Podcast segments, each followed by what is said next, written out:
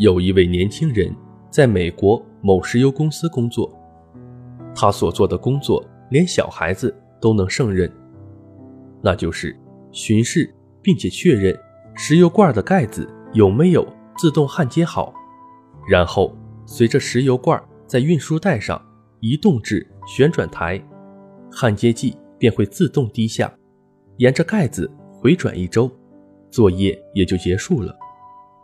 他每天如此，反复好几百次地注视着这种作业。他对这样的作业感觉到枯燥无味，厌烦极了。再后来，他想创业，可又没有其他本事。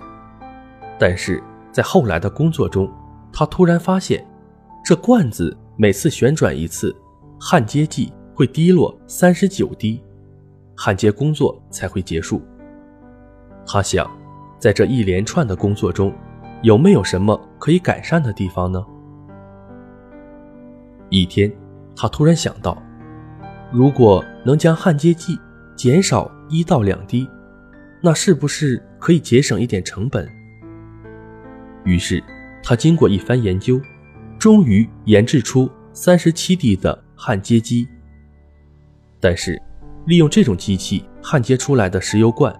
偶尔会出现漏油，并不是特别理想，但他并不灰心，于是又研制出了三十八滴的焊接机。这次的发明非常完美，公司对他的评价特别高，不久便大量的生产了这种机器。